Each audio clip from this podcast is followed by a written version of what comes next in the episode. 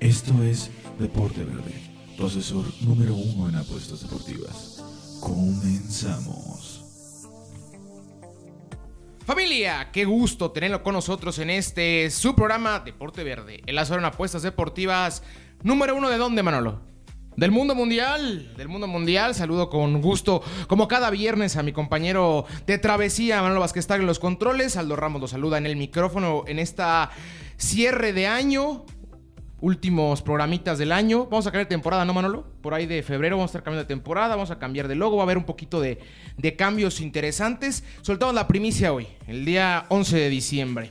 ¿Qué tal le gustó la final de ida de la Liga MX? Los Pumas y León acaban empatando a uno en el Estadio Olímpico Universitario en un partido que en mi humilde opinión quedó a deber para ser una final del fútbol mexicano. Muy pasional, ningún equipo quiso arriesgar mucho, platicaremos como se debe sobre ella. La semana 13 de la NFL ya está a punto de concluir la temporada regular del emparrillado, grandes equipos, Kyle Steelers, Kansas empieza a levantar la mano, por ahí New Orleans del lado de la Nacional pinta para ser candidatazo al Super Bowl por dicha conferencia. Buenos tópicos y también el caso de Sergio Pérez acaba consiguiendo por fin su primera victoria en una carrera en la Fórmula 1 en Bahrein y también platicamos sobre el tema de, de las declaraciones que salieron a luz. ¿Arrancamos con eso? Sí, pero aquí nos da igual el orden. ¿Cómo ven? Aquí arrancamos con la Fórmula 1 y después vamos al fútbol. Nos da igual. Arrancamos con el caso Checo Pérez. Checo acaba consiguiendo su primera victoria en un circuito en la Fórmula 1, para ser específicos en Shakir, en Bahrein. 10 años de carrera, 198 carreras a lo largo de su, de su carrera, diciendo carreras 10 mil veces. De su trayectoria, bien lo del tapatío, tremenda, tremendo, tremendo lo que ha hecho en su disciplina. Tremendo lo que ha hecho en su disciplina. ¿Ok? Ahora, diciendo esto, arranquemos a lo que viene, a la, chicha, dirían en España.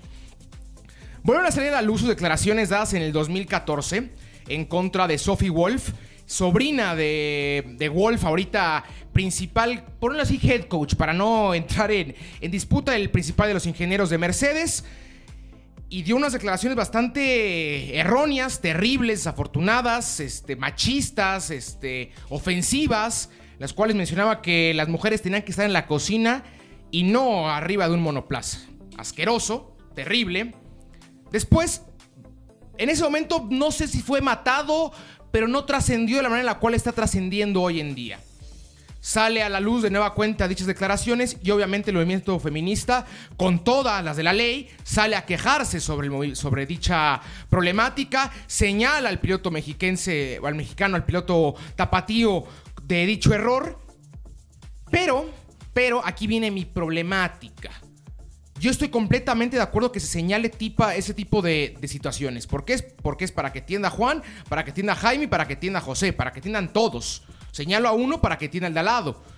Y tiene que haber ese, ese, señalamiento constante, porque son figuras públicas, figuras que tienen que entender en dónde están parados y paradas. Pero hay algo que se llama derecho de réplica.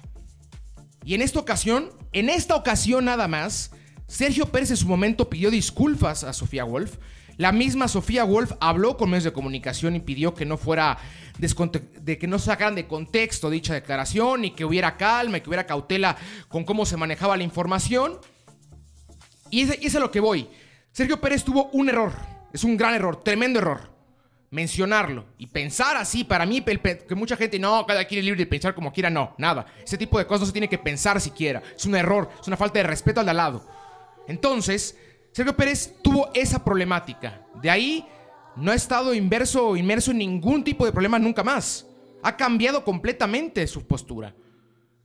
¿Por qué? Porque ya no menciona, ya no lo habla, ya no toca el tópico. Fue un error, por supuesto que fue un error, pero tiene que haber un derecho de réplica. Si usted señala a Sergio Pérez y señala el error tan grande que tuvo, también habrá que señalar a lo mejor no con la misma fuerza, pero ahí con... Mm, pero miren, también se disculpó el, el tapatío y a partir de este error hubo un cambio en la carrera del piloto. Ese es el mensaje correcto, el mensaje completo que tiene que haber. No nos quedemos nada más con lo de encima. Busquemos y ondeemos y saquemos y consigamos, hagamos todo lo necesario. Terrible, terrible, repito, terrible declaración, terrible, es un asco, pero habrá que escuchar todas las partes. Ahora regresando a lo deportivo. Qué grande lo de Checo, ¿eh? Qué grande. Eh, estuvimos platicando a lo largo del programa. Esta temporada pintaba interesante para el Tapatío. Sin lugar a dudas, su mejor año en la Fórmula 1. Tanto por títulos, por, por, podiums, por la carrera. Porque se encuentra en el cuarto lugar de, de, la tabla de pilotos. Por debajo de los dos Mercedes, Lewis Hamilton y Bottas. Y abajo de Max Verstappen, el cual hemos mencionado que en mi humilde opinión es el mayor futuro de la disciplina. Un chavo, un chavo chavo, 21 años, más chico que un servidor, bastante más chico que un servidor. Eh, con unas manos brutal, con una concentración. De vez en cuando la parte pasional le, acaba ganando, pero es tremendo lo de Max. Y después viene Checo Pérez, arriba de un Racing Point, X-Force India. ¡Ay! Todas las aristas pintaban imposibles para Checo en esta temporada. Y miren, quedando fuera en, un circuito, lo platicamos aquí con Manolo, que había sido un error tremendo el haber viajado a México y haber puesto en, problemáticas y en duda su puesto en la Fórmula 1. Hasta el momento sigue acarreando dicho problema porque aún no encuentra un asiento seguro para la campaña 2021 en la Fórmula 1. Pero este cierre es un grito al aire de yo merezco estar en esta categoría, yo merezco tener un asiento y aparte yo merezco competir por el título. Lo merece Checo Pérez. No sabemos si tiene las capacidades, el coche, lo que usted me diga, pero que el mexicano merece competir por el título, lo merece completamente. Hay pilotos en la categoría los cuales lastimosamente sus aspiraciones por temporada es acabar la carrera o sumar puntos cada tres o cuatro grandes premios. Pero más allá de ello, muy complicado. Y en el caso de Checo Pérez ya se está constantemente aspirando a de menos el podio. Quinto lugar en qualis, sexto lugar en qualis, cuarto lugar en qualis, es el promedio más o menos que tiene el mexicano. Y a falta de ver qué pasa con Alex Albon, el piloto, el segundo piloto de Red Bull, veremos si el mexicano consigue puesto en dicha escudería, la escudería austriaca, que ya fue campeona eh, de constructores con Sebastián Vettel, ya tuvo un campeón del mundo, ha venido con un proceso, si bien no de reestructuración, pero un proceso de dominio total por parte de Mercedes, en el cual han tenido que rezagarse ligera o muchito para atrás. Veremos, veremos qué pasa. Sergio ha aseverado que se va a encontrar en la campaña 2022 asegura que va a estar en la 2022. En la 2021 he dicho en reiteradas ocasiones que no depende de él, que si por él fuera, sin lugar a dudas estaría en la siguiente campaña, pero por el momento no es una decisión que le corresponde. Es complicado por la cuestión contractual. Varios pilotos aún cuentan con contratos hasta la siguiente temporada. Por ende, son pocos asientos los que tiene el tapatío. Pero lo de mientras, aplaudir lo deportivo y señalar y tachar los errores fuera de su disciplina. No hay más. Una cosa no ensucia la otra, ni la otra cosa limpia la otra. ¿Ok? Me di a entender que sea machista no ensucia lo que hace en una carrera, como lo que hace en la carrera no limpia los errores fuera de la, de la pista. No, no limpia que sea machista. ¿Ok? Dicho esto, vámonos ahora sí con la final de la Liga MX, con lo con lo llamativo, ¿no? Con lo, con lo que es portada, con la Liga MX. Liga MX. Liga MX. Platicamos el lunes, subí un video ahí a nuestro Facebook de Deporte Verde. Si no nos sigue, por favor, síganos ahí en nuestro Facebook. Estamos subiendo videos, ahora sí ya constantes, de menos dos videitos a la semana. Intentaremos que sean tres, uno el lunes, uno el miércoles y este pequeño fragmento que subimos del capítulo del viernes. Continuamos con esa sinergia para siempre. No, no, intentaremos que si, si Dios lo permite, irían por ahí eh, continuar con esa sinergia. Entonces, platicamos el lunes en el video de esa epopeya y esa remontada histórica por parte del conjunto de Universidad en contra de Cruz Azul. La ida la había ganado la, la maquinaria cuatro goles por cero. Yo había el lunes, si bien no destrozado a los Pumas, pero hablando realidades y el domingo se vieron. Los Pumas depende de lo que deje de hacer el rival y Cruz Azul el domingo no hizo nada. Absolutamente nada le otorgó el, balón al equipo que peor posesión tiene en el torneo por debajo de San Luis. ¿Cómo se le gana a un equipo el cual no tiene el balón? Con el balón, nada más. No hay más. ¿Por qué se le va a dar el balón a los Pumas si no funcionan así? Si no es el estilo de juego, ¿para qué se lo das? No hay motivo. superados mentalmente, superados dentro de la cancha. Otra vez Pumas sin un fútbol muy brillante, en lo más mínimo, un fútbol con, con coraje, con nervio, con riñones, pero no un fútbol vistoso, no un fútbol de generación de, de, oportunidades, sino un fútbol de rebotes. Los primeros tres goles caen de rebotes, tal cual. El último gol, un golazo de Bigón, una recepción inmaculada y definición igual inmaculada cuando salía jurado. Pero Pumas otra vez a lo mismo, a lo que me deje hacer el rival. Y yo aprovecho las que tenga. Tengo cuatro, las cuatro van adentro. Muy bien lo de Pumas, muy bien, muy muy bien y para mí es una sorpresa total estar en la final. Y ya el día de ayer, jueves, en punto de las 9 de la noche, vimos el partido de ida de esta gran final. Final de felinos, Leones en contra de Pumas. Buen partido, no. Partido con mucha emoción, sí. ¿Por qué buen partido no? Porque muy trabado, muy ríspido, no les gustaba el arriesgue a ninguno de los dos. León, si bien en los primeros 20 minutos y los últimos 10 minutos del partido se vio ese León que nos gusta, ese León que propone, ese León que busca, ese León que está constantemente buscando la portería rival y un Pumas que en mi humilde opinión ha sido el mejor partido que han tenido de la temporada. Pumas concentrado, un Pumas sabiendo a lo que juega, no, no tirando cosas que no sabe tirar no jugando a cosas que no sabe jugar. Un tremendo partido de Juan Ignacio Dineno, el punta de los Pumas que cada vez está en mejor forma. Un tipo inteligente, un poste de los pocos que hay en nuestro fútbol actual ni siquiera en el balompié nacional o el fútbol actual. Yo que recuerdo el último gran poste y mire, eh, le dio la proporción.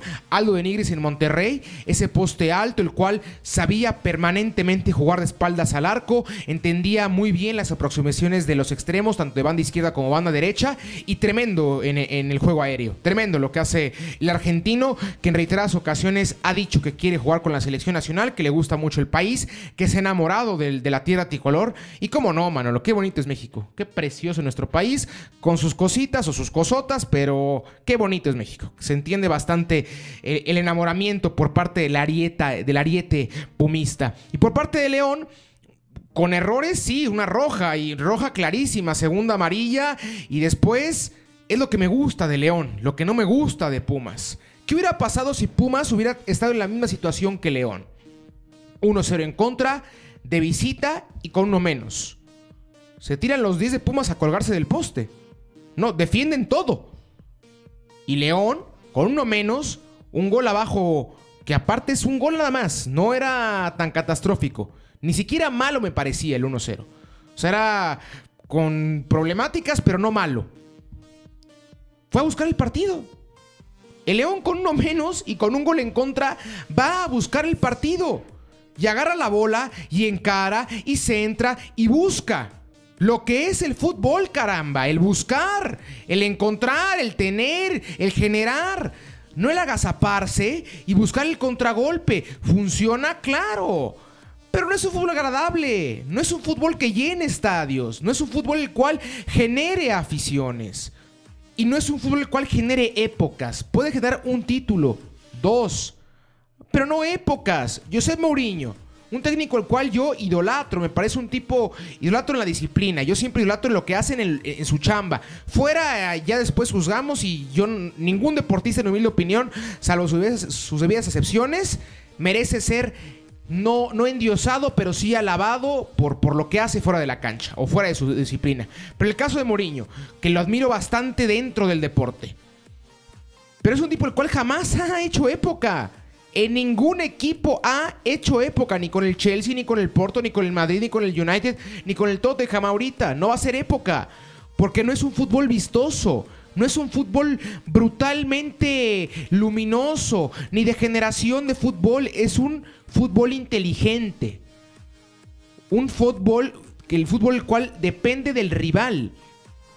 Mourinho lo ha dicho una y otra y otra vez. Yo cambio mi parado conforme al rival. Yo me adapto.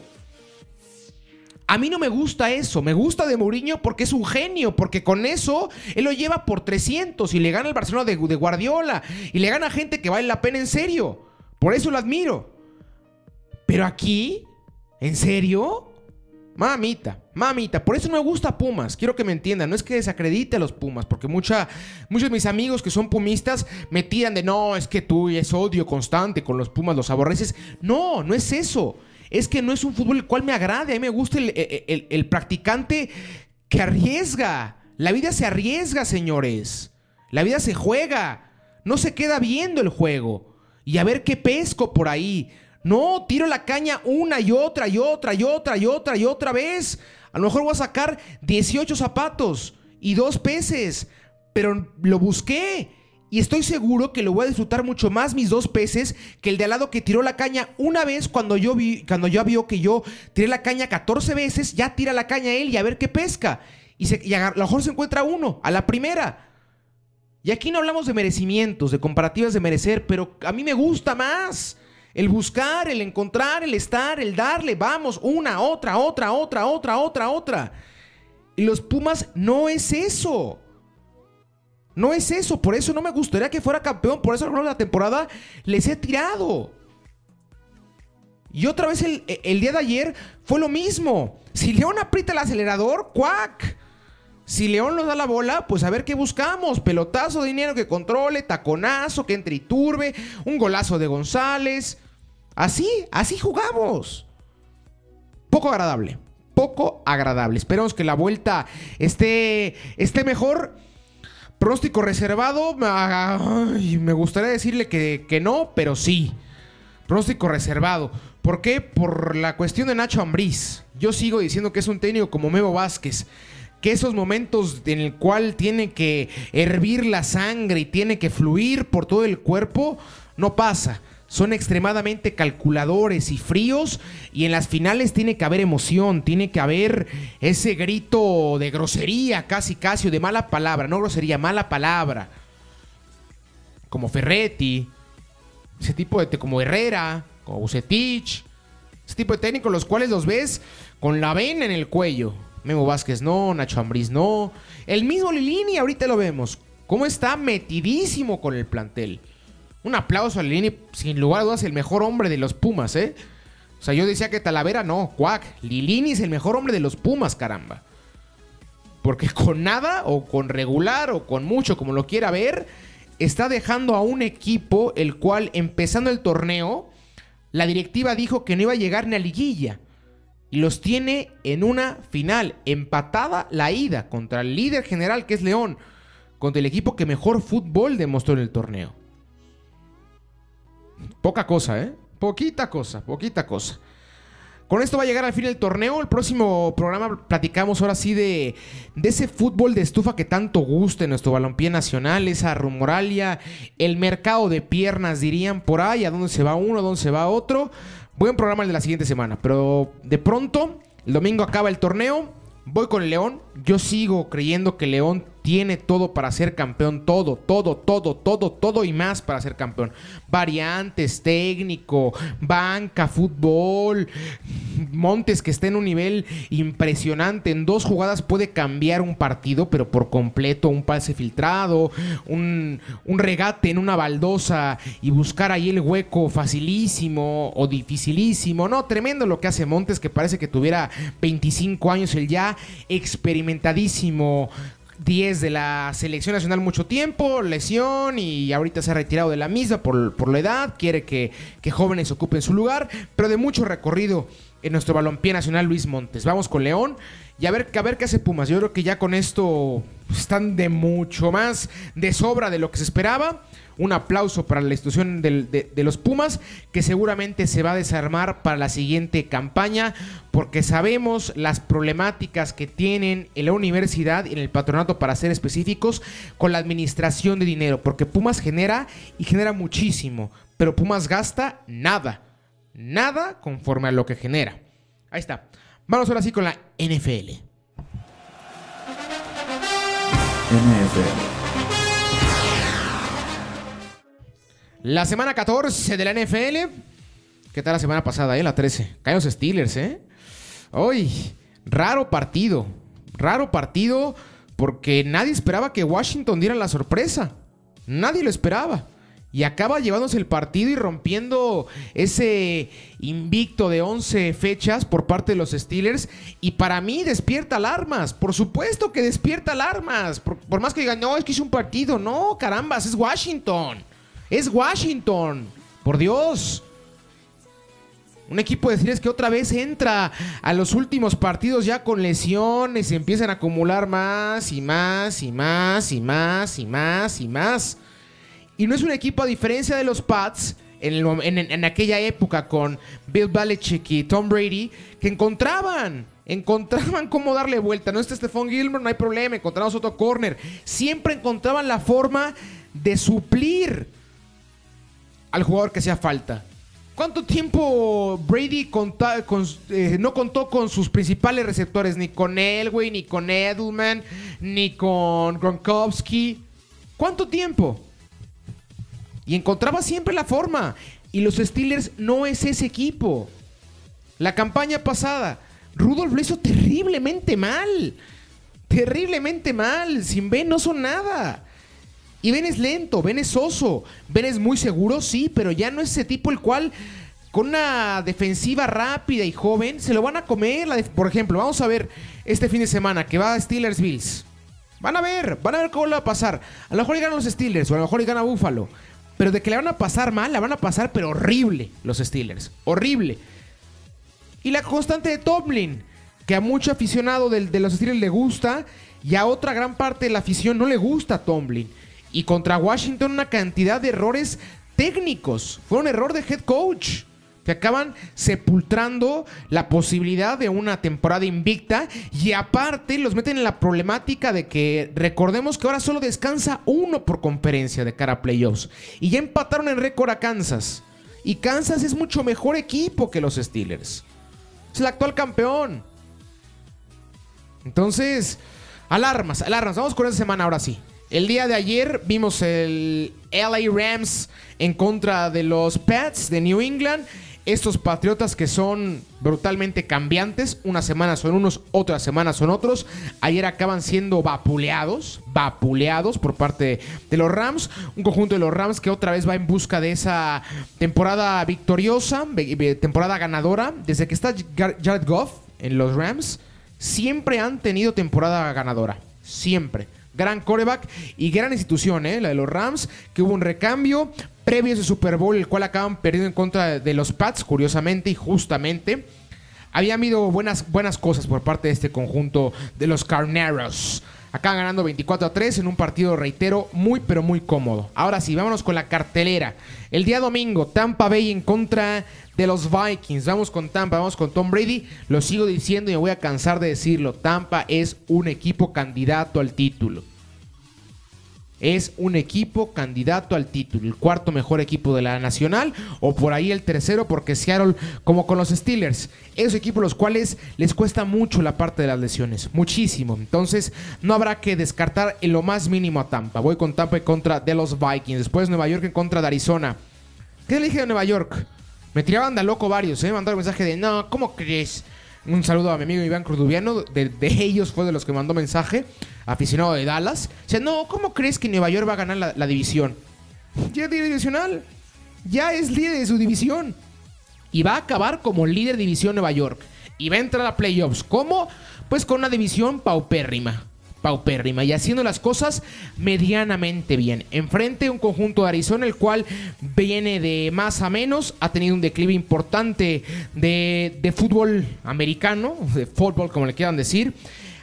Problemática sí, y no. ¿Por qué? Porque no creo que Arizona era la expectativa que esta temporada se lograra llegar al Super Bowl o siquiera una final de conferencia. Apenas con, con Hawkins y con Cal Murray buscan esa sinergia correcta. Ya les dio una victoria vital en contra de los Bills.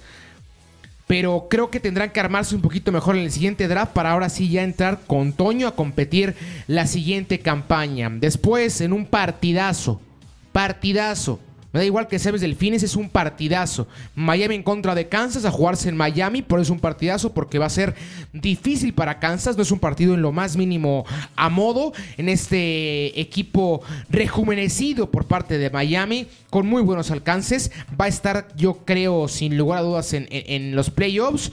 ahorita empatado en récord con el conjunto de Buffalo. Creo que va a ganar Kansas, pero... Uy, Uy, ¿cómo le va a costar, eh? Parecido a los dos partidos contra los Raiders por parte de Kansas, que perdió uno y el otro lo ganó en los últimos 30 segundos. Algo parecido va a pasar el día, de, el día domingo, ¿eh?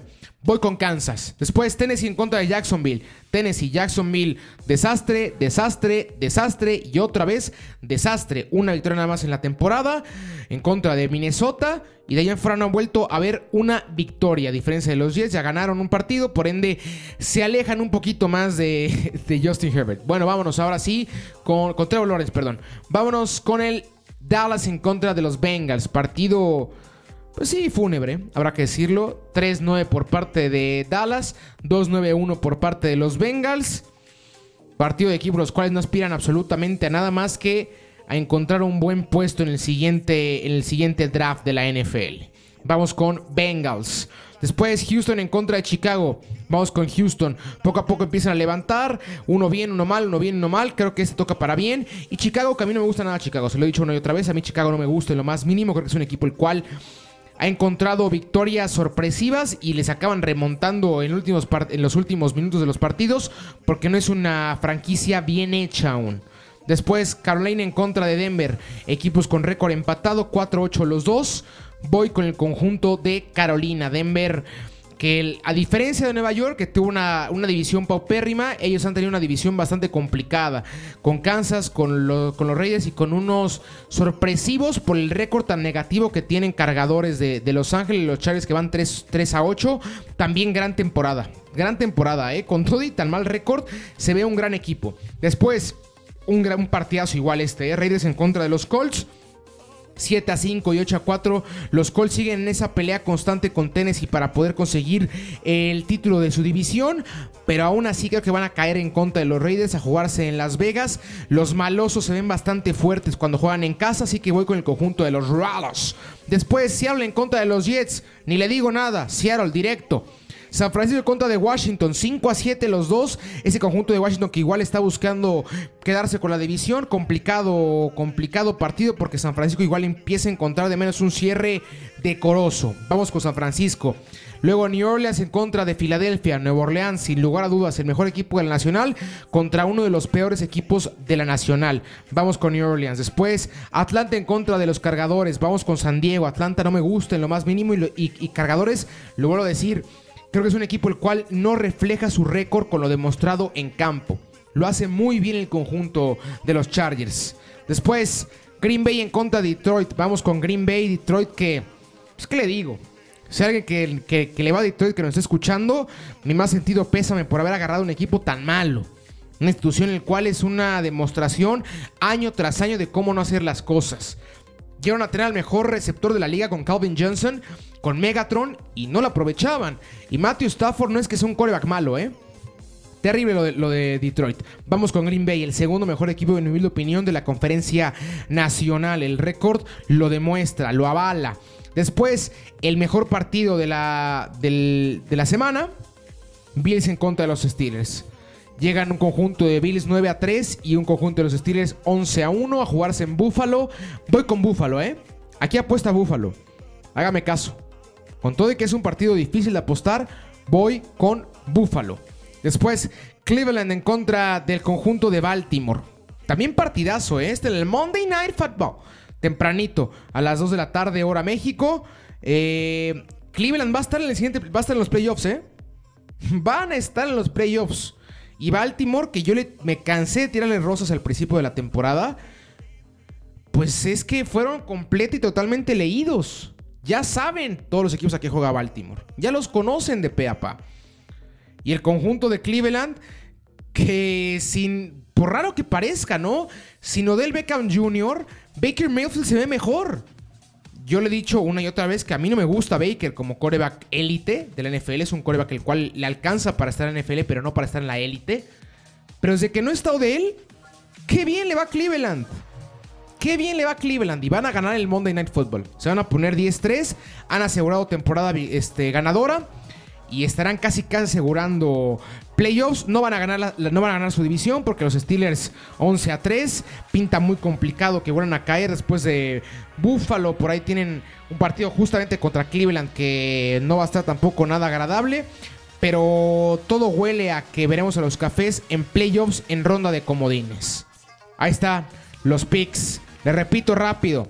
Tampa, Nueva York, Miami, Nel, Kansas, Tennessee, Bengals, Houston, Carolina, Raiders, Seattle, San Francisco, Nueva Orleans, Cargadores de Los Ángeles, Green Bay, Buffalo y Cleveland. Ahí está. La semana 14 de la NFL. Con eso llegamos al fin del programa. Nos vemos la próxima semanita con un poquito de mercado de invernal de piernas en la Liga MX. Tocamos, vamos a tocar igual, obviamente, el cierre de la NFL y el arranque de la NBA, el deporte ráfaga, la cartera de la próxima semana. No se lo pierda, yo fui Aldo Ramos. Estuvo conmigo Manolito Vázquez Tag en los controles de la edición. Recuerde seguirnos en nuestras redes sociales. Que tenga una semana, una excelente semana. Un abrazo. Que haya suerte.